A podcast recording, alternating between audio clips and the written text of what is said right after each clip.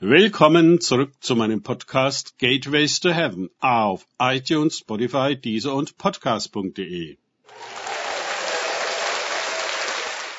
Mein Name ist Markus Herbert und mein Thema heute ist Verrat Nummer zwei. Weiter geht es in diesem Podcast mit Lukas 21,16 aus den Tagesgedanken meines Freundes Frank Krause. Ihr werdet aber sogar von Eltern und Brüdern und Verwandten und Freunden überliefert werden. Lukas 21, 16. Im letzten Podcast hatten wir begonnen, anhand von Judas das Thema Verrat zu behandeln. Da es eine so grundlegende Dimension menschlicher Tragödie betrifft, will ich noch ein paar mehr Punkte ansprechen, die meines Erachtens hinter diesem Fehlverhalten stehen das Thema Verrat betrifft ja nicht nur das Verhältnis zu Jesus, zur Gemeinde, zu den Brüdern, sondern einfach einer jeden Beziehung. Kinder fühlen sich von den Eltern verraten und umgekehrt, Eltern von ihren Kindern, Geschwister untereinander, Männer von Frauen und umgekehrt, Ehepartner voneinander, Arbeitnehmer von Arbeitgebern, ja einfach jede Beziehungsebene ist davon betroffen und häufig wie bezaubert und gelähmt was ich im letzten Podcast herausgearbeitet habe. Dort habe ich schon einige Punkte genannt, die der Teufel gerne triggert, um uns einen Verrat als gut und richtig zu verkaufen.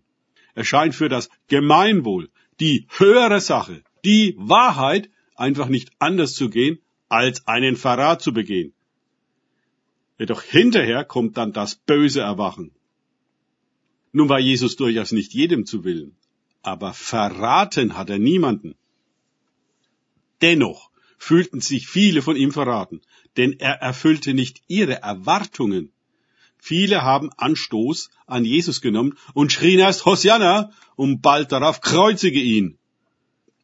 Zwei Begriffe will ich noch ins Feld führen, die mir erhellend zum Thema Verrat sind. Idealismus und Projektion. Gerade der religiöse Idealismus der in der Gemeinde eine heile Welt sucht, eine Art Paradies voller Frieden und Liebe und eine ebensolche Leiterschaft, wird von der Realität heftig ernüchtert. Es gibt sie, die Gemeindehopper, die von einer Gruppe zur anderen wandern, in der Hoffnung, die wirklich wahre, göttliche Gemeinde zu finden, wo endlich alles stimmt.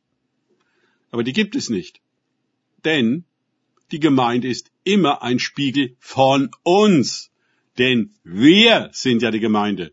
So viel oder wenig Paradies wir in uns haben, so viel davon werden wir in den Versammlungen einbringen und das Niveau der Herrlichkeit entweder runterdrücken oder heben. Hand in Hand mit dem Idealismus, der uns eine Gemeinde erst überzogen erheben lässt, Hosianna, um sie dann, wenn die Ernüchterung darüber kommt, dass da auch nur Menschen so wie wir sind, zu stürzen, kreuzige ihn, geht die Projektion. Wir projizieren unsere Wünsche nach heiler Welt und unsere ungeheilten Verletzungen auf die anderen, auf die Gemeinde, vor allem die Leiter, weil sie Autoritätsfiguren sind. Unbewusst erhoffen wir von ihnen die Liebe und Aufmerksamkeit, die Güte und Fürsorge, die wir etwa bei unseren Eltern ermangelten. Wenn sich dann herausstellt, dass sie sich auch nur um sich selbst kümmern, dann wandelt sich unsere Liebe leicht in Hass.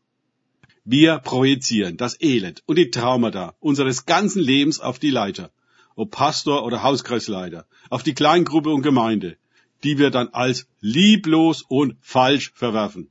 Wir setzen mit ihnen nahtlos unsere Geschichte fort, mit der sie ursächlich nichts zu tun haben, um dann sagen zu können, siehst du, diese Leute, Brüder, Leiter, Geschwister, Freunde, Ehepartner sind auch nicht besser.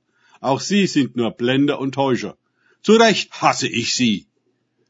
Idealismus und Projektion zu schüren, das sind sehr beliebte Methoden des Teufels, denn wir werden uns kaum dessen bewusst, wie sehr wir uns damit der Eigenverantwortung, der Reife und dem Realismus entziehen, um ein perfektes Ego-Theater zu inszenieren, in dem wir stets das Opfer und die anderen die Täter sind. Danke fürs Zuhören. Denkt bitte immer daran, Kenne ich es oder kann ich es? Im Sinne von erlebe ich es. Erst sich auf Gott und Begegnung mit ihm einlassen, bringt wahres Leben und die Reife. Gott segne euch und wir hören uns wieder.